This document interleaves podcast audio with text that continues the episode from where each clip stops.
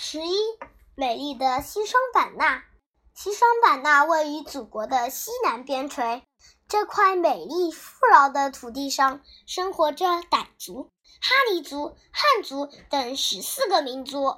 西双版纳是植物的王国，这里的原始森林无边无际，有耸立云霄的望天树，有见血封喉的箭毒木。有一千七百多年前的古茶树，有会跳舞的草，有会吃蚊虫的花。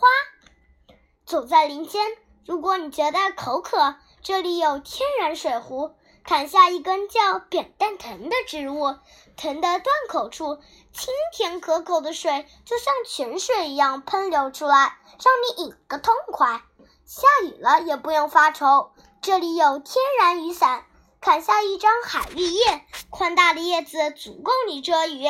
西双版纳又是动物的王国，长臂猿、黑灵猫在山间道旁与游人嬉戏，悠然自得的象群甩着长鼻子在丛林里散步，绿孔雀展开五彩缤纷的羽毛为你跳舞助兴，兀鹫在空中盘旋，虎豹在密林深处出没。